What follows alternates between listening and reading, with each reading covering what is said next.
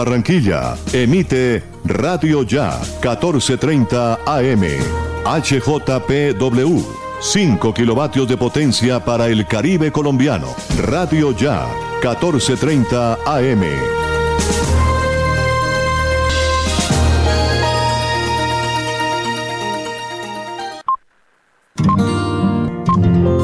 El siguiente programa es responsabilidad de sus realizadores. A las 5 de la tarde, las principales noticias del día alcanzaron su desarrollo. A las 5 de la tarde, el entretenimiento se hace más necesario. A las 5 de la tarde, podemos reunirnos todos y producir para ustedes. Cae la tarde. Cae la tarde. La manera diferente de hacer radio. Cae la tarde por Radio Ya. Lunes a viernes. La tarde, cae la tarde, cae la tarde. Conduce Jimmy Villarreal.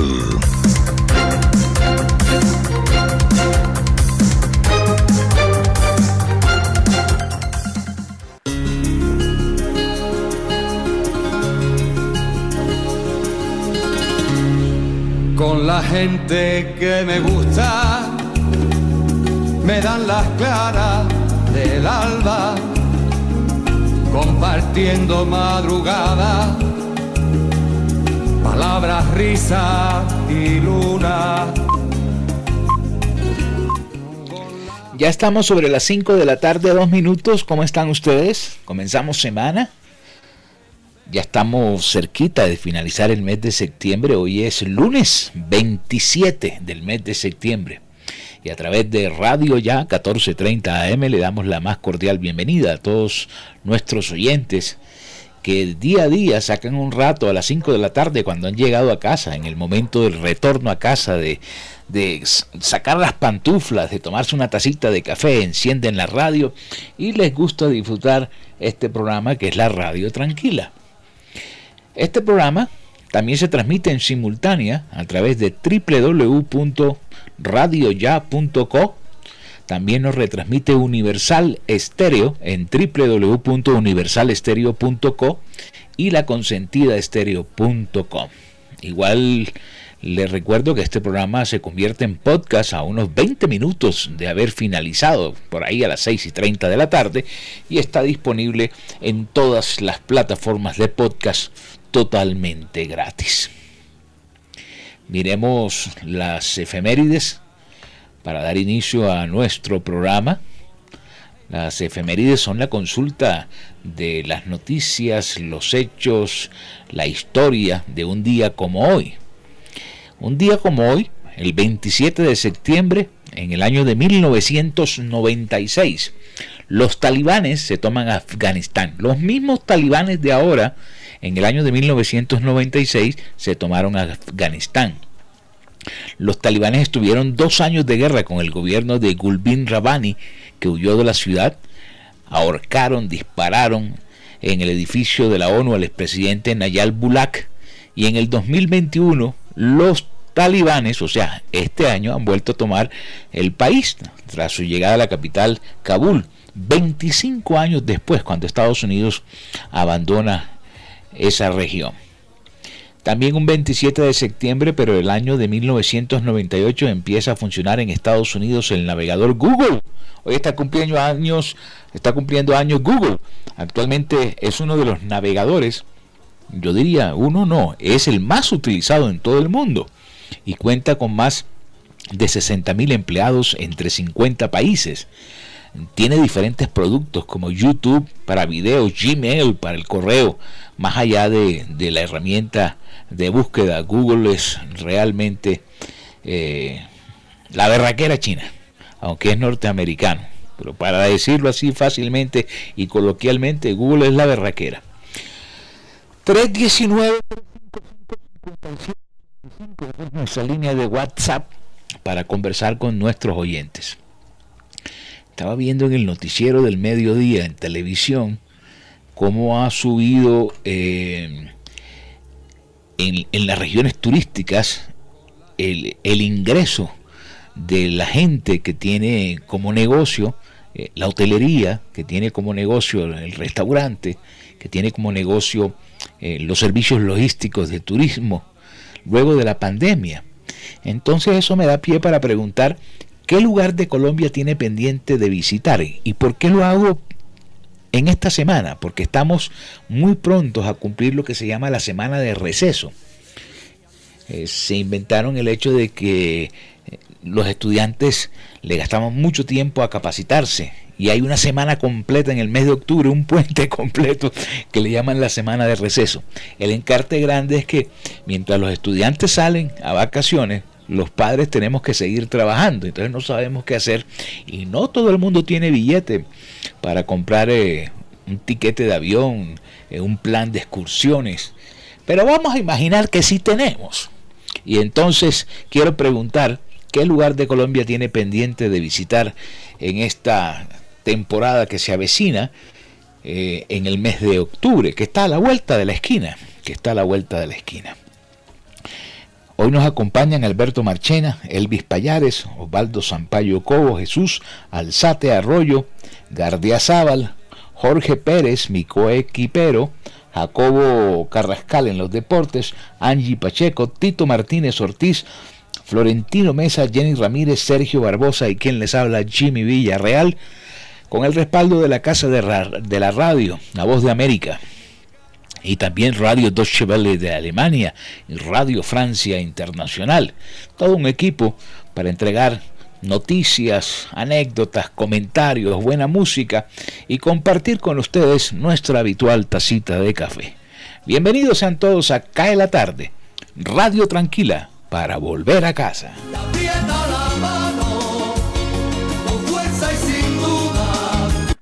Cae la tarde. Radio Tranquila. Elvis Payares Matute. Bogotá. Avanza en India gestión del Ministerio de Salud para producir vacunas en el país. El ministro de Salud, Fernando Ruiz, informó hoy que avanzan las gestiones con la India para producir vacunas en Colombia. Ruiz se reunió en el país asiático con su homóloga de la cartera de salud, esto luego de que a principios de septiembre visitara Colombia la ministra de Estado para Asuntos Exteriores de India, Minkashi Leki, con una agenda bilateral en torno a la cooperación en salud y farmacéutica, ciencia y tecnología, tecnología espacial, agricultura y pesca y energía. Se informó entonces. Riohacha. A la cárcel presuntos secuestradores de menores en La Guajira. Un juez les dictó medida de aseguramiento a cuatro sujetos que se habían reunido para cometer el ilícito en Maicao. El juez segundo Bacrín de Riohacha dictó medida de aseguramiento en centro carcelario a cuatro personas que iban a secuestrar a dos menores de edad en el municipio de Maicao. Los cobijados con la medida son José Rafael Landino Torres, Gregory de Jesús León Bastidas, Félix José Prada Churio y William Chávez Paternina, quienes, según la investigación, se habrían reunido para cometer un secuestro donde las víctimas serían dos menores de edad. Según informó la Fiscalía General de la Nación, labores de policía judicial, interceptaciones telefónicas, declaraciones juradas, trabajo de campo, entre otras actividades, pusieron en evidencia a los implicados. Por estos hechos, la Fiscalía les formuló cargos como presuntos responsables de los delitos de concierto para delinquir con fines de secuestro extorsivo. La captura de los imputados, tres de nacionalidad extranjera y un colombiano, estuvo a cargo de integrantes del Gaula Militar cuando se encontraban en un hotel de Maicao y otra en la capital de La Guajira. En el operativo que se realizó el pasado 17 de septiembre, les fueron incautados teléfonos celulares con fines de verificación. Barranquilla. Uno de los señalados por el crimen de niña de un año en las Américas fue enviado a la cárcel. El juzgado sexto penal municipal con control de garantías cobijó con medida de aseguramiento en un centro carcelario a Aldair José Aguirre Pérez, uno de los tres presuntos responsables del homicidio de una niña de un año de edad en hechos ocurridos el viernes 17 de septiembre en el barrio Las Américas, en el suroccidente de Barranquilla. Aguirre Pérez fue imputado por la Fiscalía Segunda Especializada por ser uno de los tres presuntos responsables que participó en el crimen de la pequeña de un año cuando atracaban a un cobradiario. No aceptó los cargos. El hombre se entregó la semana anterior ante la Defensoría del Pueblo luego de existir orden de captura en su contra y también contra sus cómplices Ever Enrique Rodríguez Jiménez, alias Pollito Cabezón, prófugo de la justicia, y Brian José Aldán Ariza, alias Pinocho, quien también se entregó la semana pasada y aceptó los cargos para llegar a un preacuerdo con la Fiscalía con una condena de 31 años de prisión. Los tres hombres, según el material del ente acusador, llegaron al mencionado barrio y en moto asaltaron a un cobradiario que realizaba su trabajo en el sector. Cuando se marchaban con lo robado y la moto de la víctima, ésta buscó un madero para tratar de recuperar sus cosas, pero alias Pinocho disparó. No lo impactó, pero el proyectil siguió su rumbo e hirió a dos hermanitas de uno y nueve años que estaban en la terraza de una vivienda cercana. Ambas fueron llevadas a la clínica San Ignacio, donde se confirmó el deceso de la más pequeña. Barranquilla. Estudiantes del distrito serán vacunados contra el COVID-19 en las instituciones. Así lo anunció la alcaldía de Barranquilla. La Administración Distrital puso en marcha a partir de hoy el proceso de vacunación de estudiantes desde los 12 años en colegios oficiales de la ciudad. Las dosis correspondientes a las farmacéuticas Pfizer, AstraZeneca y Sinovac se aplicarán en el horario escolar de lunes a viernes y en los planteles educativos que sean asignados por semana. La secretaria distrital de Educación, Viviana Rincón, aseguró que de la manera responsable en que se llevó a cabo la vacunación de maestros, también lo haremos con nuestros estudiantes estas acciones nos permitirán seguir recobrando la confianza en el entorno escolar, reconociendo que es un espacio de riesgo controlado donde nuestros niños pueden seguir escribiendo su presente y su futuro. A su turno, el secretario distrital de Salud, Humberto Mendoza, dijo que en estos momentos de cambios a raíz de la pandemia por COVID-19 es importante proteger a poblaciones que retoman a la normalización para tener mayor seguridad en estos procesos. Se prevé aplicar un promedio de 100 dosis diarias y semana a semana continuar aplicando las dosis en más colegios. Cae la tarde. Cae la tarde. Cae la tarde. La voz de América. Noticias del mundo.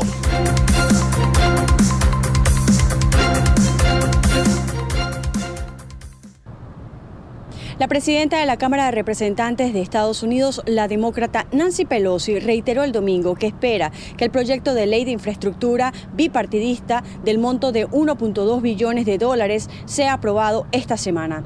El ambicioso plan de infraestructura del presidente Joe Biden buscará invertir parte de esos fondos en carreteras, puentes, servicios de Internet de banda ancha, acueductos y otros sistemas para obras públicas. Por otra parte, el director general de Pfizer aseguró este domingo que es cuestión de días y no de semanas para que la compañía y su socio alemán BioNTech presenten datos a reguladores estadounidenses en busca de la autorización federal para su vacuna contra el COVID-19 con vistas a inmunizar a niños de entre 5 y 11 años. Eso significaría un paso importante para comenzar con la campaña de vacunación entre menores, en especial ahora que los niños han regresado a las escuelas y la variante Delta ha causado un marcado incremento en las infecciones pediátricas. Por último, el huracán Sam se mantiene en la madrugada del lunes como un huracán de categoría 4 mientras avanza sobre las aguas del Atlántico, aunque el Centro Nacional de Huracanes descarta que en su trayectoria pase sobre o cerca de las islas del Caribe. Desde Washington, Sofía Pisani, Voz de América. Cae la tarde. Radio Tranquila. Yo puedo ofrecerte una vida muy interesante.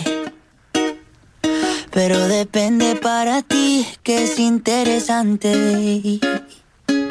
Si estás pensando en discotecas, carros y diamantes, entonces puede que para ti sea insignificante. No es vida de rico, pero se pasa bien rico. Y si en la casa no alcanza para el aire, te pongo abanico. 5 de la tarde, 14 minutos. Ahí estaba don Camilito, vida de rico. Vida de rico. Para viajar se necesita vida de rico, entre otras cosas.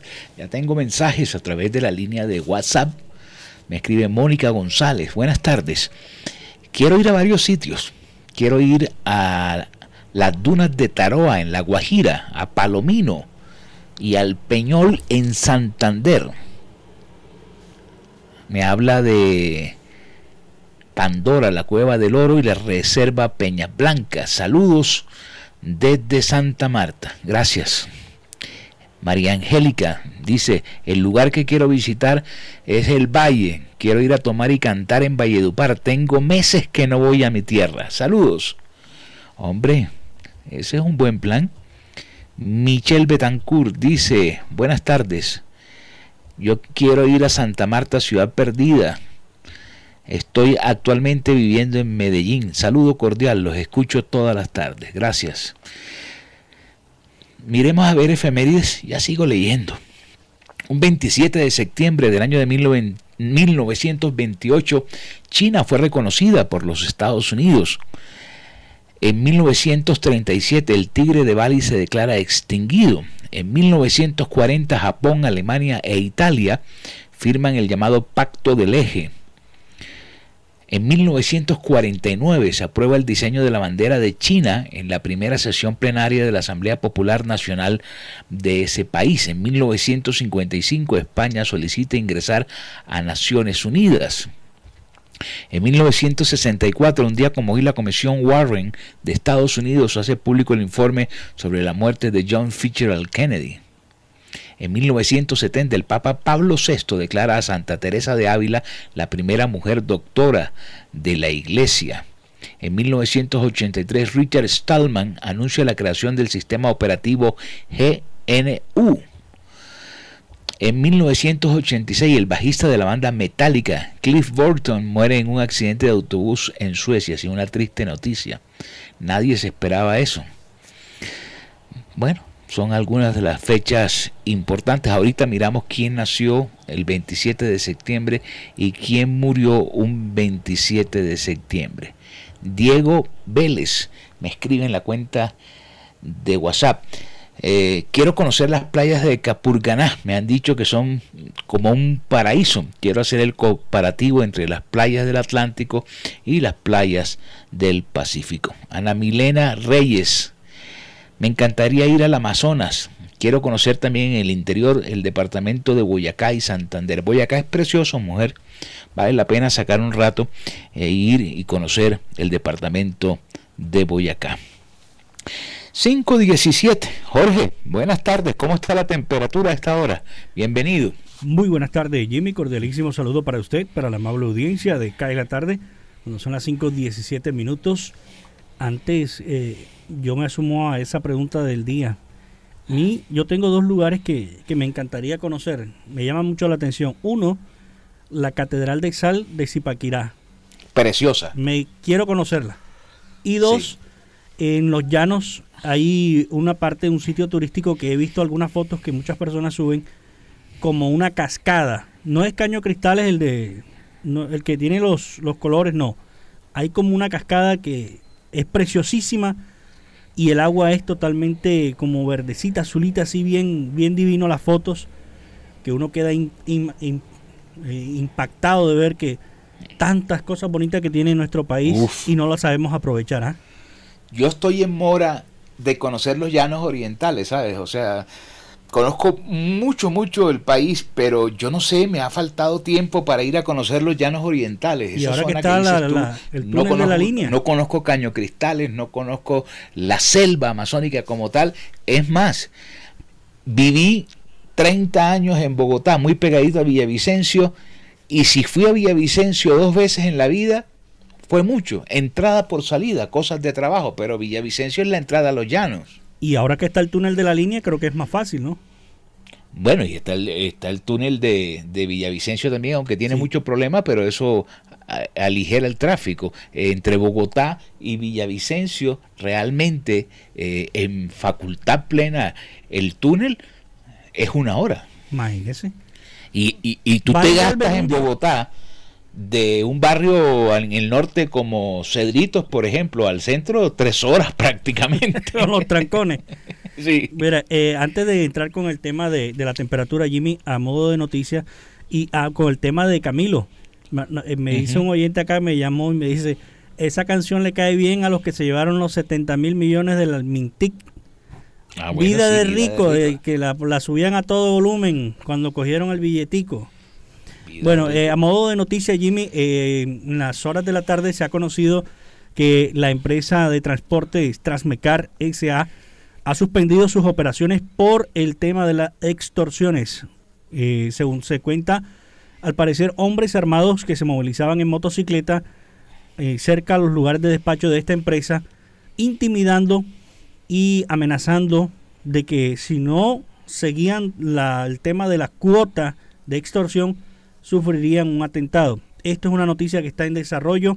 Seguramente mañana en la emisión de noticias ya tendremos ampliación de, de todos estos hechos que se vienen registrando en el área metropolitana de Barranquilla. Suspendieron las operaciones la empresa Transmecar SA, que va a Soledad, a Malambo, esa ruta que recorre también algunos sectores de acá de Barranquilla. Nos imaginamos que las personas que utilizan esa ruta de buses tendrán las manos en la cabeza pensando, ¿cómo regreso a casa? Así es. Es que el, que paga los platos rotos es el pueblo, ¿no? Así es. Eh, bueno, eh, la temperatura a esta hora de la tarde en la ciudad de Barranquilla tenemos 29 grados centígrados. 29. Está bien. Y tenemos probabilidad de lluvia de un 8% después de las 6 y 30 de la tarde. La temperatura mínima en horas de la noche de 26 grados centígrados y la sensación térmica a esta hora es bastante fuerte. Le cuento que yo atravesé a comprar un juguito al frente y el fogaje era intenso a las 2 y media de la tarde más o menos. Era fuerte yo. La mm. sensación térmica a esta hora es de 34 grados centígrados. La humedad del 79%, sí. Está caliente la Bastante. Vientos, pero yo no lo sentí. Dice el IDEAN que 18 kilómetros por hora a esta hora. El sol se ocultará. Hay sol. A pesar de que el cielo está parcialmente nublado. Vemos todavía tibios rayos de sol a esta hora. Se ocultará a las 5 y 51 de la tarde. La visibilidad en el aeropuerto Ernesto Cortizos de Soledad, 12.8 kilómetros. Perfecto. Seguimos. Sí, seguimos. Son las 5.22. Cae la tarde. Radio tranquila para volver a casa. Rico, pero se pasa bien rico. Y si en la casa no alcanza para el aire, te pongo abanico. Cae la tarde. Cae la tarde. Cae la tarde. Osvaldo Zampayo y Jenny Ramírez con los personajes Cae la tarde y les contamos que las próximas dos semanas van a ser cruciales dentro del escándalo de corrupción que desató el contrato entre la Unión Temporal Centros Poblados y el Ministerio de las Tecnologías de la Información y las Comunicaciones. La promesa del más comprometido y reincidente Emilio Tapias de delatar a congresistas que estarían involucrados o implicados en este escándalo de corrupción. El abogado y analista político Ángel Tuirán nos habla del caso. Pareciera que, que hay, bueno, o está acusado o hay indicios de que un actor ya conocido en otros procesos de, contratación que terminaron también en, saqueo del erario público, participa aquí. Está por verse cuál es la participación de, otros actores políticos más allá de este actor relacionado con la contratación o estos actores relacionados con la contratación. Es posible, yo creo que hay posibilidades de que sea así. En el pasado ha sido más bien una relación entre actores cercanos a la contratación y actores políticos, decisores de política pública, congresistas, alcaldes, gobernadores, y es posible que aquí con el tiempo también salgan otros nombres de cara a esclarecer vía judicial qué es lo que ha sucedido, ¿no? Lastimosamente hubo, hubo anuncios, hubo llamados de atención, eh, de parte de la prensa, ¿no? Ustedes como ese cuarto poder, como ese contrapoder, llamaron la atención sobre lo que podría suceder aquí.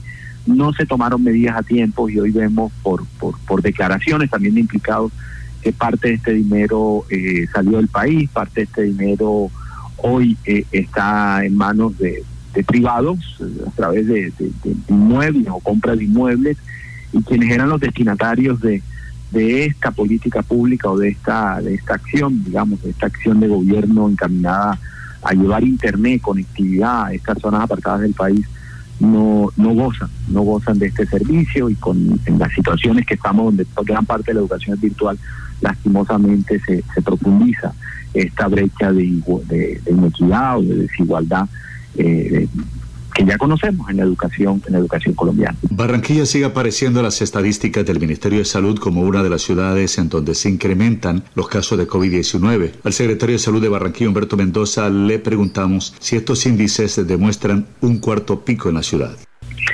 Los, los números no serían todavía suficientes para confirmar y, y, y hacer la expresión.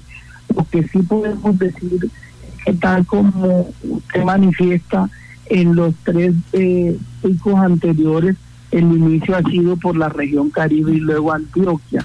En este momento estamos viendo en las dos últimas semanas de septiembre también una, una tendencia pequeña pero evidente del aumento de casos en Medellín, en Barranquilla y en la región Caribe en general.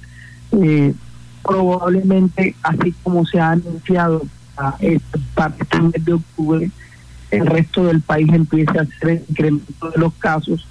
Y sí es un antecedente que el país siempre toma en las autoridades de salud, el Ministerio de Salud, el Instituto Nacional de Salud, que evidentemente hay unas alertas tempranas como las que estamos viendo para Barranquilla y Medellín.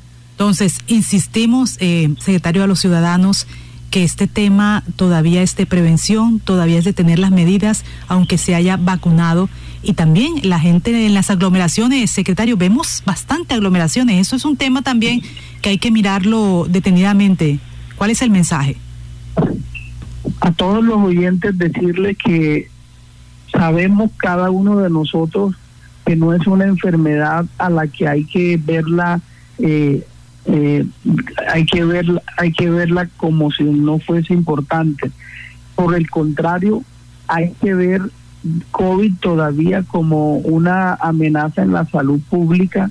Hay que considerar la enfermedad respiratoria como COVID todavía como un riesgo para la salud y la vida de una persona que no está vacunada. No hay que esperar, como estamos viendo historias en el mundo, de personas que eh, fueron activistas o incluso asumieron posición de no vacunarse y la muerte o la enfermedad severa los ha llevado a pensar de manera diferente.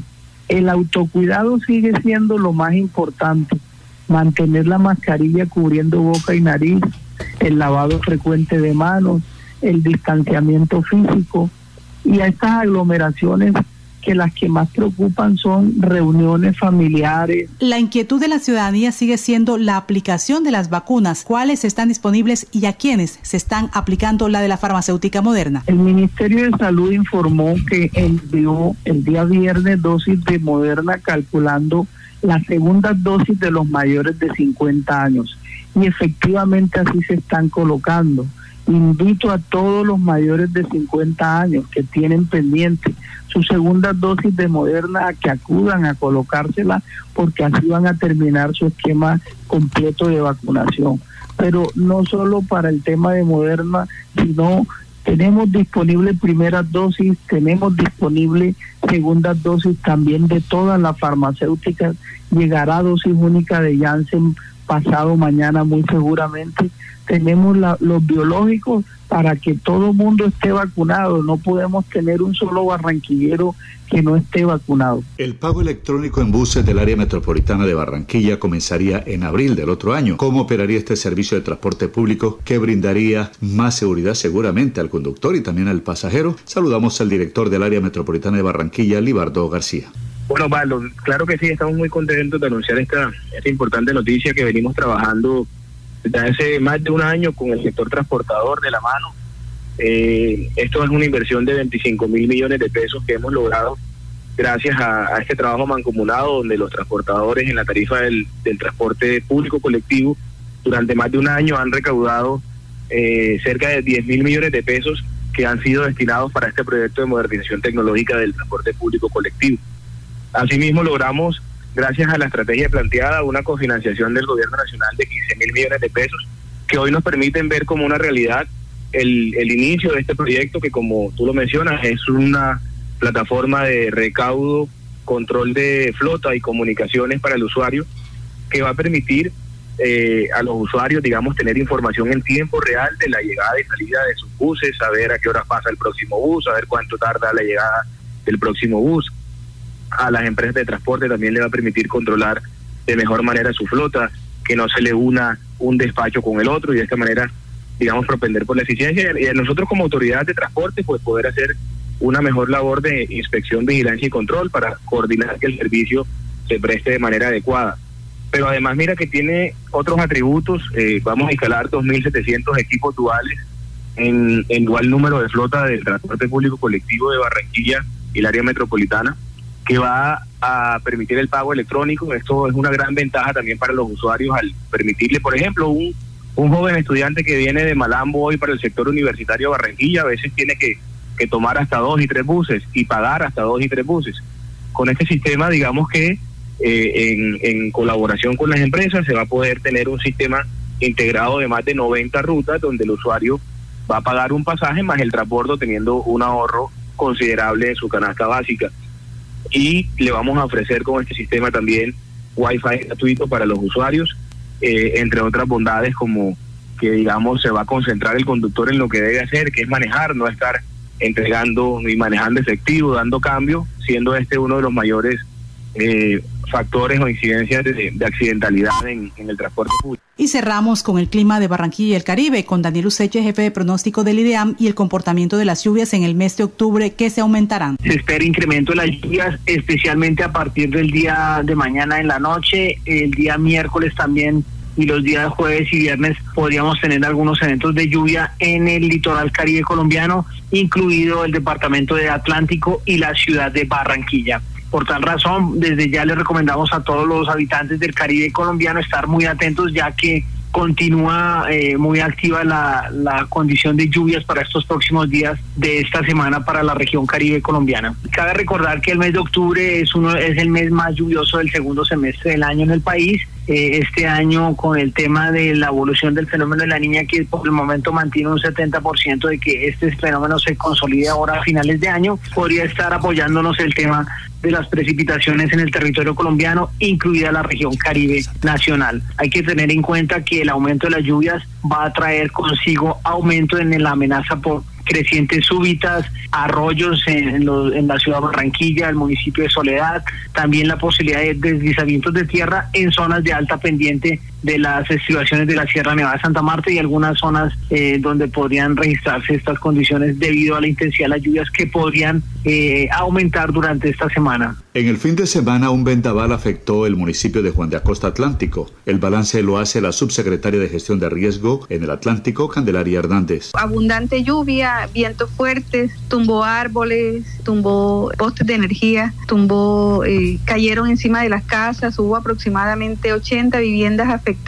algunas con eh, destrucción total de los techos. Eh, fue una situación bastante eh, preocupante y alarmante en la comunidad. Nuestra gobernadora inmediatamente nos pidió el favor que el día de ayer nos trasladáramos hasta allá, los apoyamos en la elaboración de los censos, en el visita casa a casa para atenderlos de una forma personalizada. es la situación, es el único reporte que tuvimos del fin de semana. En algunas hubo pérdida eh, prácticamente total del techo, en otras paredes y techo, así sucesivamente, pues sin contar las, los aparatos y enseres eléctricos que tienen en las casas que también se les, se les mojaron. En cuanto al sur del departamento, ¿qué medidas se siguen tomando para evitar inundaciones y cómo se comporta el nivel del canal del dique y del río Magdalena? Pues venimos haciendo un monitoreo, un monitoreo permanente el día de ayer la, el, nivel del río estaba en 7 metros con 67 centímetros.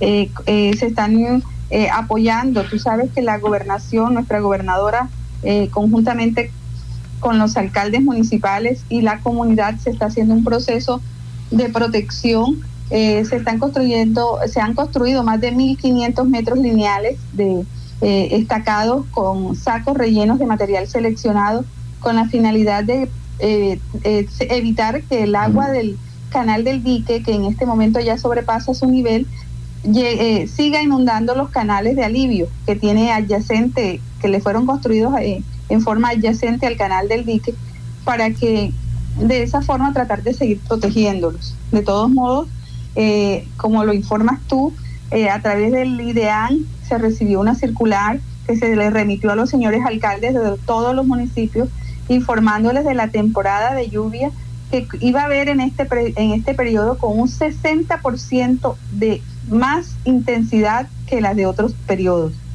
Y que la intención o la solicitud era de que se prepararan, que tuvieran los consejos municipales activos y atentos a la situación, que igual de igual manera eh, los cuerpos de socorro voluntario, que son los primeros respondientes, estuvieran también pendientes por cualquier situación que se presente en su municipio con la finalidad de que los atiendan y eh, apoyen a la comunidad. Para Cae la tarde, el informe de Jenny Ramírez y Osvaldo Sampaio Cobo. Para todos, feliz noche. Cae la tarde. Cae la tarde. Cae la tarde. Radio Francia Internacional. Noticias del Mundo.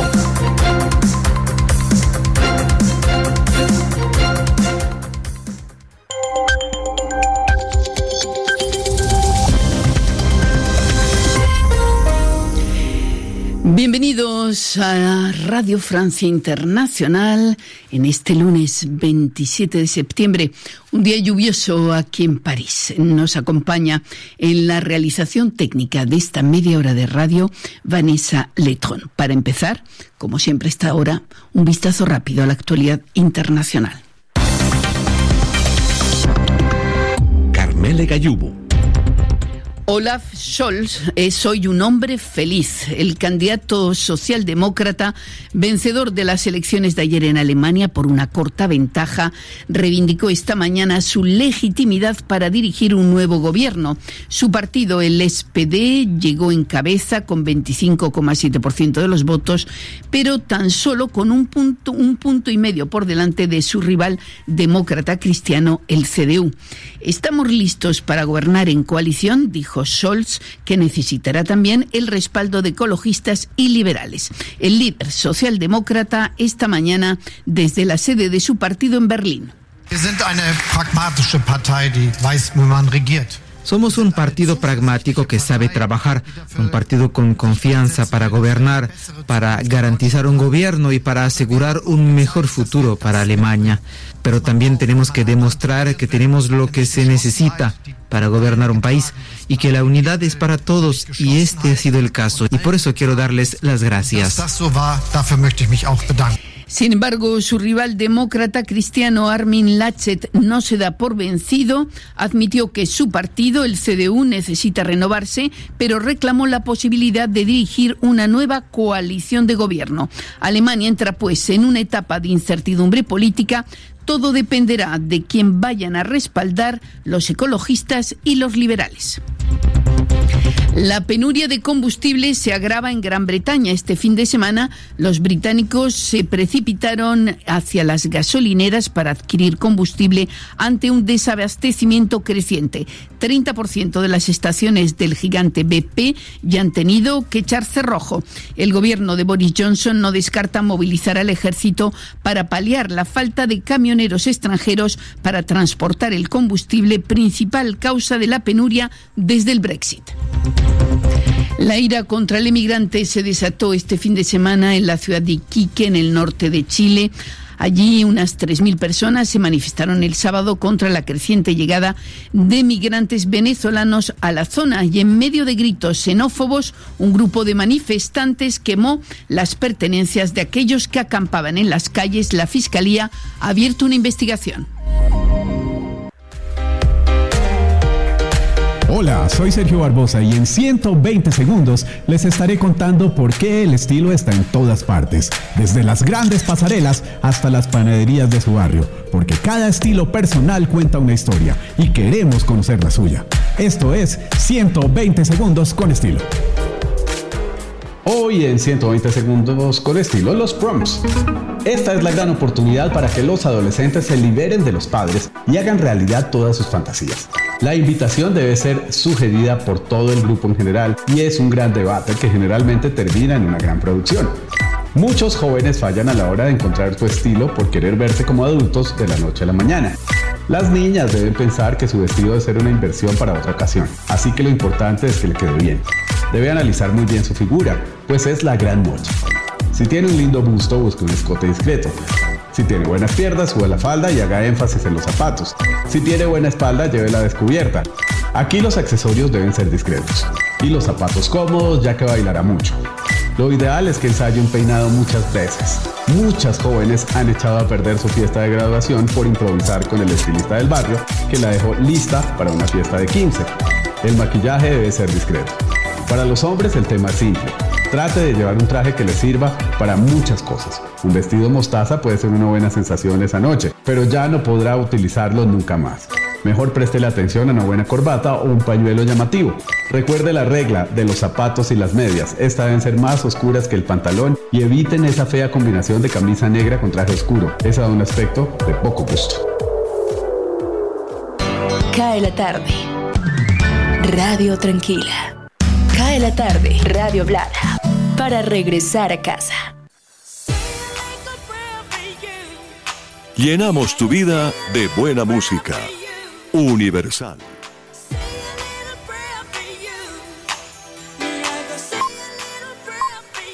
Nos prestaron esa canción de la discoteca de Universal. Son las 5.40 minutos. Estaba leyendo aquí la cantidad de mensajes que me han llegado a la línea de WhatsApp, pero no hemos terminado ni siquiera con las efemérides. ¿Quién nació el 27 de septiembre? 1972, Whitney Patrol, actriz norteamericana. 1974, Justin Levy, escritora francesa. 1976, Francesco Totti, futbolista italiano. Vamos a ver 1982, Lil Wayne, rapero norteamericano. Hoy está cumpliendo Avril Lavigne, cantante también y actriz canadiense en 1984. Vamos a ver quién murió un día como hoy. Vamos a ver aquí. Dice aquí Carlos Alberto El Negro García López, músico y guitarrista de rock argentino en el 2014. Hoy es el Día Mundial del Turismo. Por eso también estábamos hablando sobre eh, dónde quisiera ir en estas próximas vacaciones de la temporada corta escolar que nos regalan en Colombia, ahora en el puente de octubre. Dani Álvarez me escribe y dice, quiero ir al Parque Arqueológico San Agustín y de paso al desierto de la Tatacoa. Es muy bonito, ¿sabes? Muy bonito. Luis Antonio Lozano, quiero volver al Cabo de la Vela. Tengo cinco años que no viajo hacia allá, aunque a veces temo por la inseguridad. Roberto Hernández dice, quiero conocer las ballenas en el Chocó. También un buen plan. 5.42, aprovechemos, tomemos café, hagamos el break y ya continuamos en Cae la tarde. Espérate, espérate, no, no me cortes todavía que tengo aquí una noticia que acabo de ver que quería compartir. No es muy agradable, pero hay que reportarla. Se encontró el cuerpo de un hombre flotando en el río Magdalena. Es una noticia en desarrollo. Algo inusual estaba flotando junto a la maleza y era el cuerpo de un hombre que fue hallado ahí en el río Magdalena. Eh, descubrimiento que se registró ahorita en horas de la tarde. Es una noticia en desarrollo. Ahora sí vamos al break y ya regresamos. Cae la tarde. Radio Tranquila.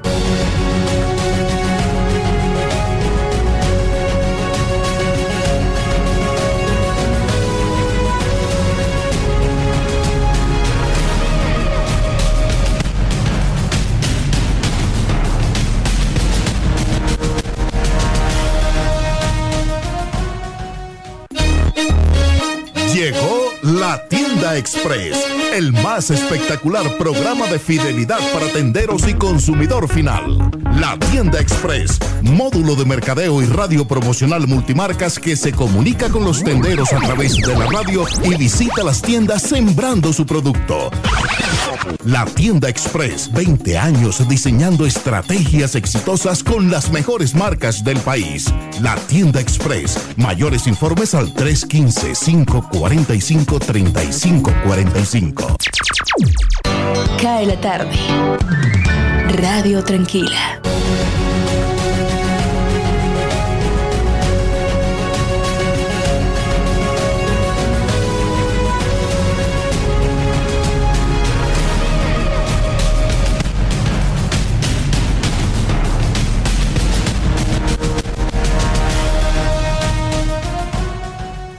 Cae la tarde. Cae la tarde. Cae la tarde. Gustavo Álvarez Gardiazabal. La crónica del día.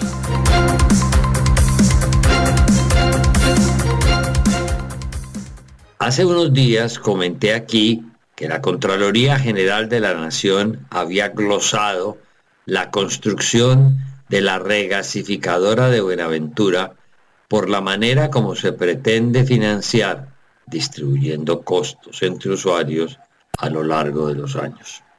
Esa glosa fue un bofetón al Valle del Cauca y en especial al suroccidente colombiano, que paga el gas más caro del país y aparentemente un impulso para que Canacol y Promigas, explotadores e importadores de gas respectivamente, continuaran en su feroz campaña para impedir la obra del puerto sobre el Pacífico. En los últimos días, sin embargo, en el periódico económico del Grupo Sarmiento Algulo, Portafolio, han estado apareciendo algunos artículos sobre el déficit de gas que sufre actualmente el país. A través de ellos nos hemos enterado que Promigas, empresa propiedad del Grupo Sarmiento, que tiene una regasificadora en Cartagena, importa el 40% del gas que consume el país, lo que indica que la tesis de la Contraloría se desmorona, porque con economizar la diferencia entre el alto costo del gas natural importado por el Atlántico frente al barato que se importaría por el Pacífico, se le suma el costo del transporte por tubería desde Cartagena hasta el suroccidente. Y por consiguiente, habría más que suficiente para financiar la regasificadora de Buenaventura. Pero lo preocupante de toda la información que ha salido es que el señor Eric Flesch Santoro, el presidente de Promigas, envalentonado seguramente por el empuje del Contralor, no le preocupa a Buenaventura, sino que propone de nuevo el fracking en Colombia como solución al déficit de gas. En otras palabras, que detrás de toda la zancadilla de la Contraloría contra el suroccidente no solo se pretendió mantener el monopolio de la regasificación por Cartagena, sino que, por carambola, ha surgido un impulso a favor de la explotación contra natura que representaría el sistema del fracking. Afortunadamente el Contralor Córdoba ni lee, ni oye, ni cree mis comentarios al respecto. Y como tal entonces no considere la posibilidad de rectificar la trinchera que le ha puesto al Valle del Cauca y al suroccidente, siendo tan evidente el beneficio de la regasificadora en Buenaventura. Lo que sí sabemos desde ya es que donde siga actuando así, se habrá ganado su nicho en la historia económica del país, pero por ahorcar con su poder basado en criterios caprichosos, una salida al momento crítico que se nos precipita. Muchas gracias. Alberto Marchena. Flashback, flashback, flashback,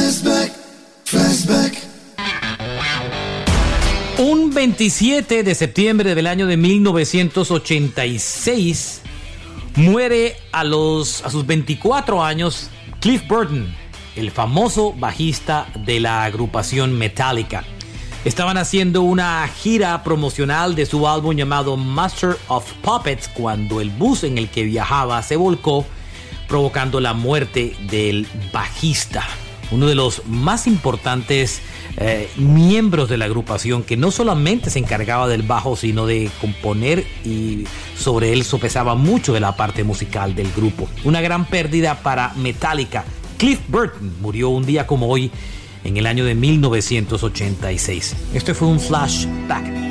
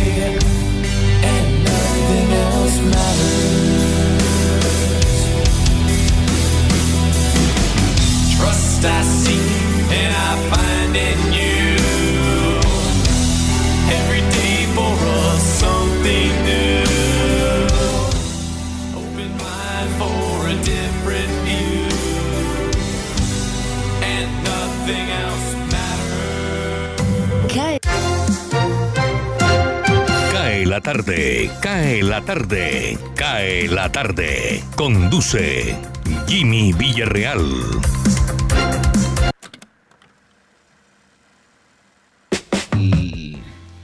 Salió el reporte del COVID-19 de las últimas 24 horas. Son las 5.50 minutos. Colombia reporta hoy 1.015 nuevos casos, 1.672 recuperados y 33 fallecidos. Miremos el listado de ciudades capitales a ver cómo está el asunto. Antioquia encabeza con 174 contagios. Barranquilla es la segunda ciudad.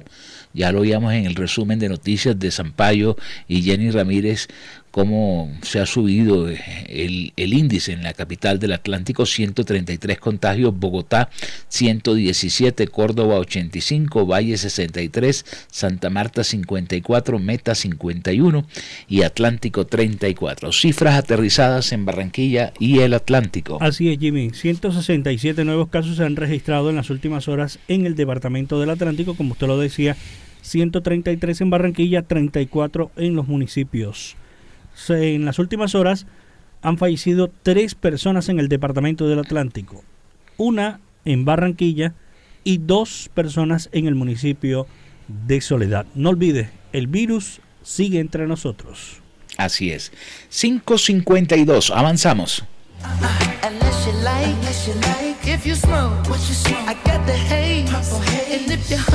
Indicadores económicos. Les saluda Tito Martínez Ortiz. En reunión llevada a cabo recientemente entre el ministro de Hacienda y Crédito Público, el gerente general del Banco de la República, el superintendente financiero y el director del Fondo de Garantías de Instituciones Financieras, junto con el director de la Unidad de Regulación Financiera, se analizaron aspectos que desde la perspectiva de la estabilidad del sistema financiero colombiano continúan demandando un monitoreo constante por parte de las entidades de la red de seguridad financiera. En adición, se presentó el avance de la hoja de ruta consignada en el documento de política pública para un mayor desarrollo del sistema financiero publicado en el mes de octubre del año 2020.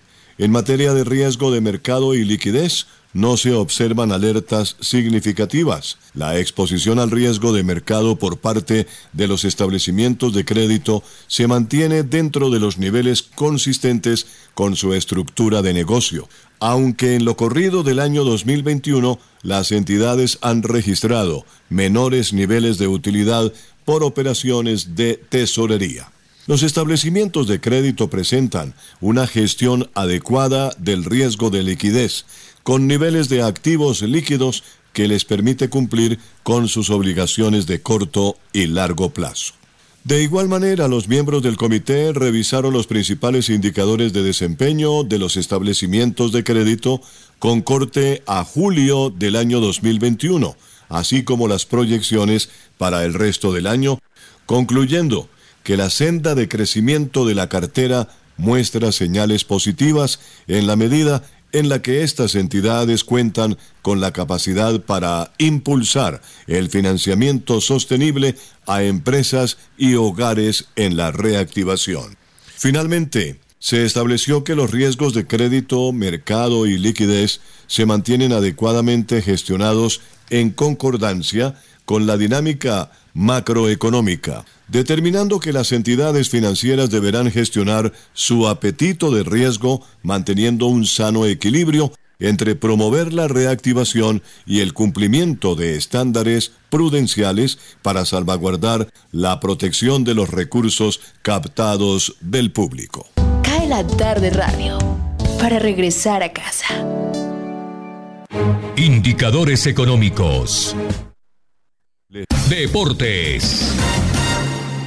Información deportiva en CAE la tarde. Se jugó la fecha número 11 de la Liga Betplay de Mayor del fútbol profesional colombiano. El Deportivo Cali ganó dos goles por uno frente al Pereira en condición de local. Goles de Teófilo Gutiérrez y Andrés Colorado para el equipo verde. Junior ganó dos goles por uno en condición de visitante frente a Águilas Doradas. Goles de Fabián Zambuesa y el venezolano Cariaco González para el equipo de Arturo Reyes. Atlético Nacional empató goles por uno frente al Deportivo Pasto en condición de local. Atlético Bucaramanga ganó dos goles por uno frente al América de Cali y en lo que fue el partido de la fecha, Jaguares ganó cuatro goles por tres frente a Millonarios en el último minuto del partido. De esta forma, tras 11 partidos jugados, Nacional Millonarios Tolima, Alianza Petrolera, Envigado Junior, Quindío y Bucaramanga, los ocho clasificados de momento. En la Liga Argentina, el líder Talleres de Córdoba ganó cuatro goles por uno frente a Rosario Central en condición de local. Hubo presencia y gol del cartagenero Diego Baloyes para el equipo de la T que lidera tras 13 partidos jugados con 29 puntos. Lo sigue River Plate con dos puntos menos, 27 para el equipo del Monumental, que visitó a Central Córdoba y ganó tres goles por uno con presencia y gol también del cartagenero Jorge Carrascal. En el fútbol de Inglaterra, en la Premier League, Chelsea perdió en condición de local frente al Manchester City, un gol por cero, gol de Gabriel Jesús. Manchester United 0, Aston Villa 1, Leicester 2, Burnley 2, Everton 2, Norwich 2 con presencia de Jerry Mina, Bradford 3, Liverpool 3, Arsenal 3, Tottenham 1, presencia de Davinson Sánchez, Watford 1, Newcastle 1, eh, en el banco de suplentes Cucho Hernández y por supuesto Crystal Palace 1 y Brighton 1. El colombiano Steven Alzate jugó 20 minutos y salió lesionado de su tobillo izquierdo. Liverpool, Manchester, Manchester City y Chelsea lideran el fútbol inglés.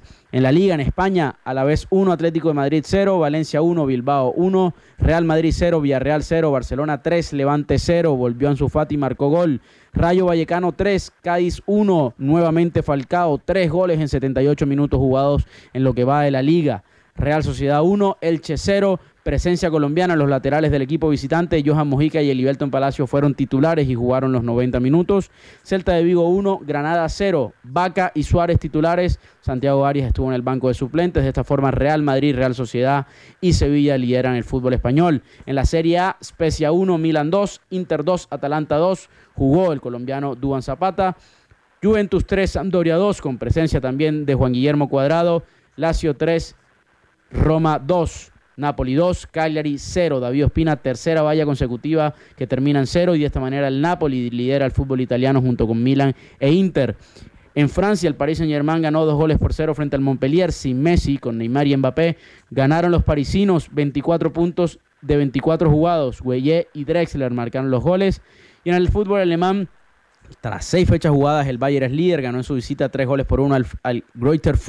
El Hoffenheim ganó tres goles por uno al Wolfsburgo. El Eintracht Frankfurt empató 1 a 1 frente al Colonia. Gol de Rafa Borré, primer gol en Alemania. Y en el clásico de Borussia, el Mönchengladbach ganó 1 0 frente al Borussia Dortmund. En la Fórmula 1, Gran Premio de Rusia, ganó Hamilton, segundo Verstappen y el español Carlos Sainz, tercero. Hamilton líder, solamente con dos puntos más que el holandés Verstappen. Mercedes es líder en la tabla de constructores, 30 puntos más que Red Bull.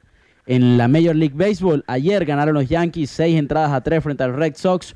Hoy los Reds ganaron 3 entradas a 1 a los Piratas, los Indians 8, Royals 3, los Tigres 7, White Sox 8 y más tarde sobre las 7 y 40 los Rookies estarán recibiendo a los Nationals y los Mariners a, las, a los Athletics a las 9 y 10 de la noche. Para acá de la tarde de Radio Ya les informó Jacobo Carrascal. Feliz noche para todos.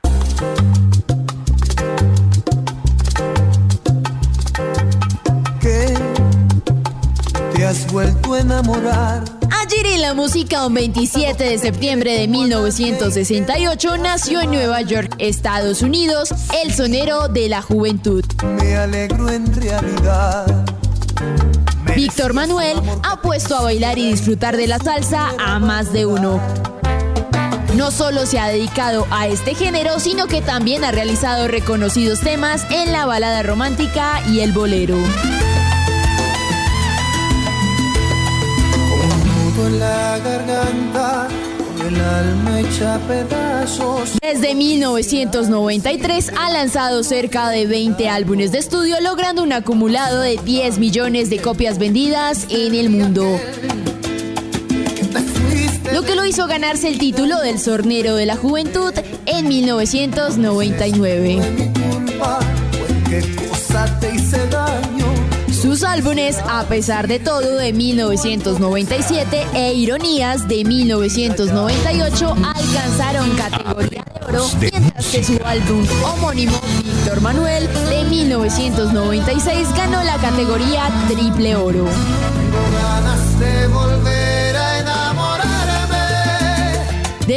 Canciones más icónicas están Apiádate de mí, Tengo ganas y Si tú me besas.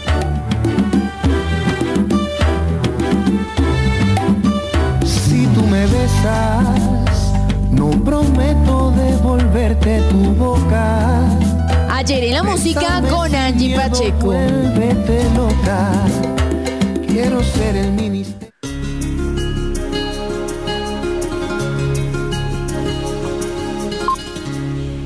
Con la gente que me gusta.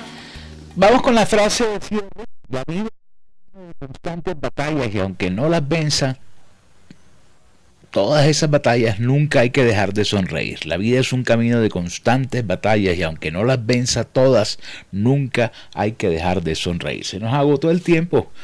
Volveremos mañana a 5 de la tarde. Quiero recordarles que este programa se convierte en podcast en 20 minutos. Ya lo puede encontrar usted en su plataforma de podcast preferida. Al fin se nubló el cielo. ¿Va a llover o no va a llover? No, señor. Está oscurito ya. Ya oscureció. Sí, ya oscureció, pero, pero está haciendo calor. Uf. Horrible. Volveremos mañana. Esperamos pasar un mejor día eh, que se mejore la situación del transporte público, porque esta situación está invivible realmente. Y no solamente es aquí en Barranquilla, en todas las ciudades de Colombia. Usted ve los noticieros de televisión al mediodía y da dolor la cantidad de problemas y delincuencia que hay en las principales capitales del país. Mañana esperamos hacerlo mucho mejor. Feliz noche. Cae la tarde, Radio Blada, para